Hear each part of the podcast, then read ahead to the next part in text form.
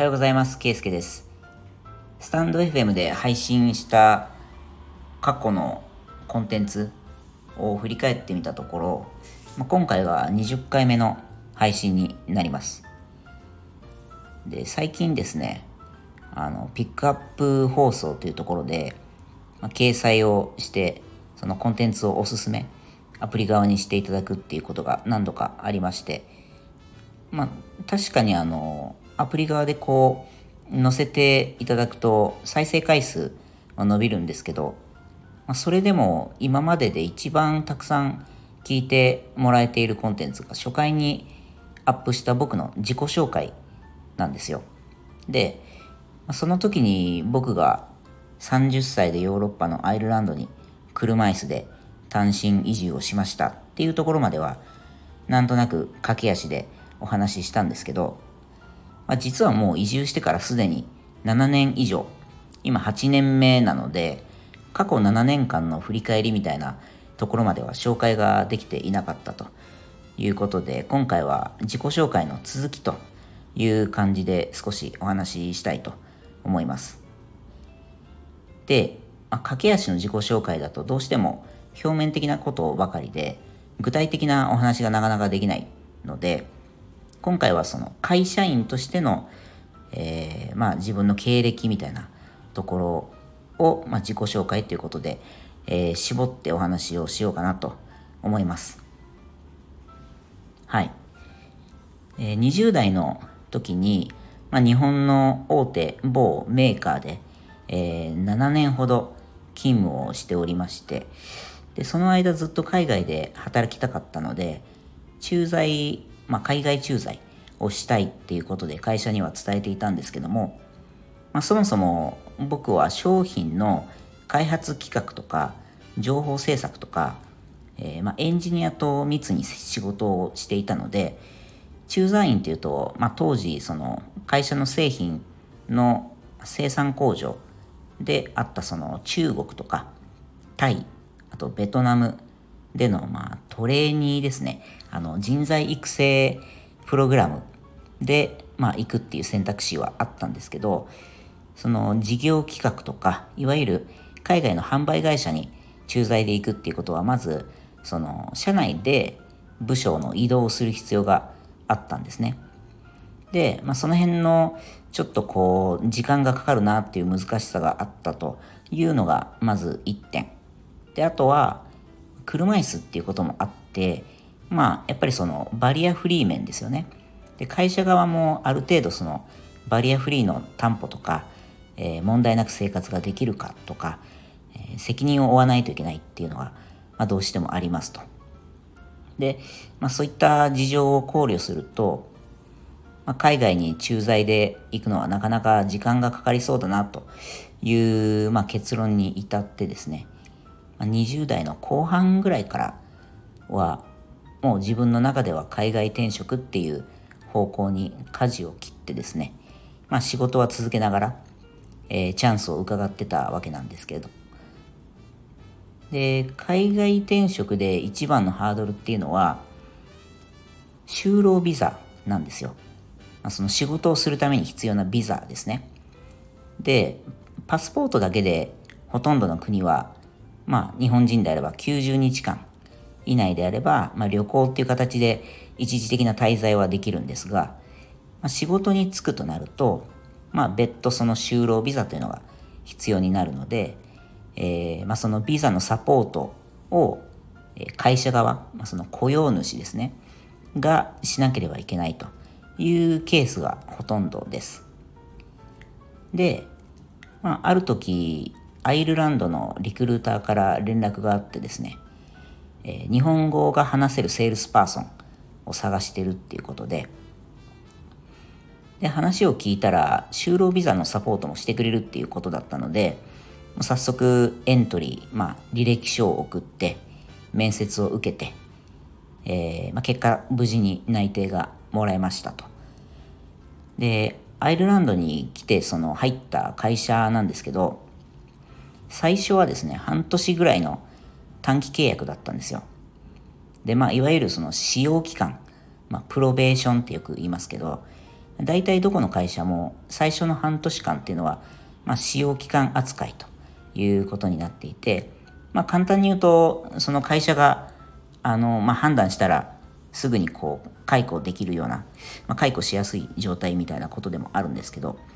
でその期間で、えー、まあ、パフォーマンスがしっかり認められればそれ以降も仕事ができますと。いうような感じで、まあ、結果的には問題なくあの勤め続けることができたんですけど。で今でも忘れないのが入社してすぐにあの2週間研修というのがあってでパソコンがずらーっと並んだ大部屋にですね100人ぐらいいやもっといたかな、まあ、それぐらいの、まあ、100人前後の、えー、同期入社の社員、まあ、ほとんどがヨーロッパの人で、まあ、アイルランドはもちろんですね、えー、ドイツフランスイタリアスペインスウェーデンデンマークフィンランドオランダチェコみたいなものすごい多国籍な同期と一緒にセールスのトレーニングを受けました。でその体験がすごく新鮮で、まあ、オフィスがあった場所っていうのも、えー、なかなかの、まあ、田舎というか日本で僕が東京に住んでたっていうのもあって、まあ、そのギャップがあったと思うんですけど、まあ、衝撃的なぐらいこう街にエンターテインメントがない状態で人口3万人ぐらいの小さな町だったんで、まあ、みんなやることがないわけですよね。なんで、まあ、仕事が終わった後もその同期で家にみんなで集まってご飯を食べたりゲームをしたり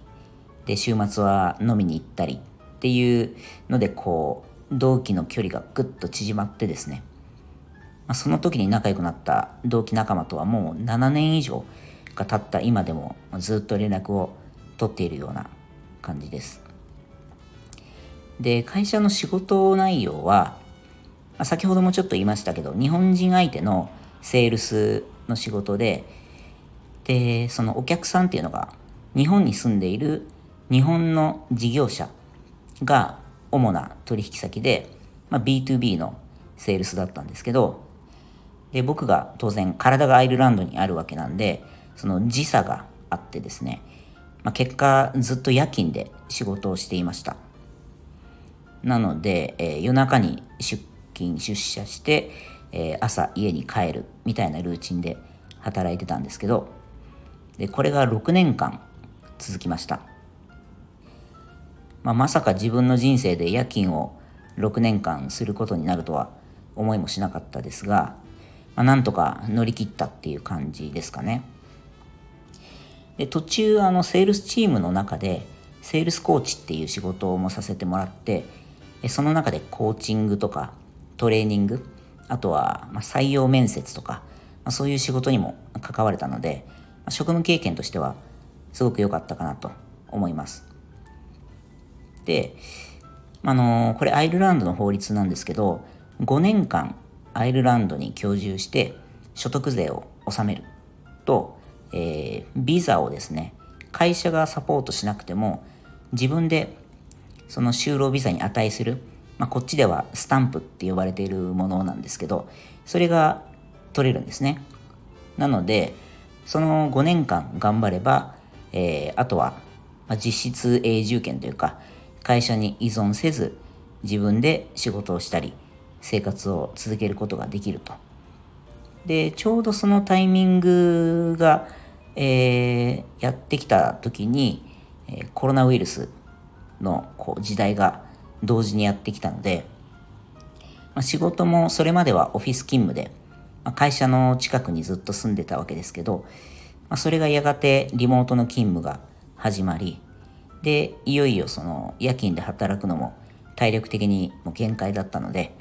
まあ、今の会社に、えー、転職をしましたと、まあ、これがアイルランドの今働いてるのが、えー、2社目になりますね。で実はこの転職のきっかけっていうのもコロナと密接に結びついていてそのコロナ禍で、えーまあ、EC 業界いわゆるオンライン通販の、会社がこう一気に特需になってですね急成長しだしたタイミングだったのでであの EC サイトの、えー、プラットフォームをサービスとしている、えー、まあ、今の会社が、まあ、たくさん人を雇っていて、まあ、僕もそのタイミングで転職ができましたという感じです。で、僕がい、まあ、描いていたキャリアというかですね、イメージにもすごくマッチしていて、というのも、なぜそもそも海外に出てきたかっていうのも、日本の外の世界で、まあ、視野を広げたりとか、いろんな人とつながっていって、最終的には自分のビジネスを自分で作りたいっていうのが昔から目標だったんで、そのオンラインショップの作り方とか、ノウハウみたいなところを勉強するっていうのにはもうすごく、あの、うってつけの仕事なんですよ。で、さらにその、この会社側もですね、社員に対しては、どんどんあの副業してほしいとか、自分のビジネスに挑戦しなさいっていうことを言ってくれていて、実際にその副業をやりながら働いている社員っていうのがとても多いので、まあ、そこもすごく勉強になります。であとは以前にも何度かお話ししてますけど1年間のうち3ヶ月まではアイルランド以外の海外からワーケーションという形で働ける仕組みになっているっていうのも僕には、まあ、とっても嬉しい点で今の会社で、まあ、その仕事するチャンスをもらえたっていうことはすごく感謝してますしとても満足しています。はい。ということで、えーまあ、今回はその移住を決意した理由ともいえる、まあ、海外転職とですね、あとこちらアイルランドに来てから、さらに転職を経験したっていうことについて、えー、自己紹介の続きということでお話をしました。また、あの、次回の自己紹介をやるときは、まあ、こちらでの私生活とか、まあ、今住んでいる家とかですね、こちらの住宅事情なんかもお話ししたいなと思っていますので、え、また楽しみにしていただけたら嬉しいです。はい。ということで、次回の放送でお会いしましょう。ではまた。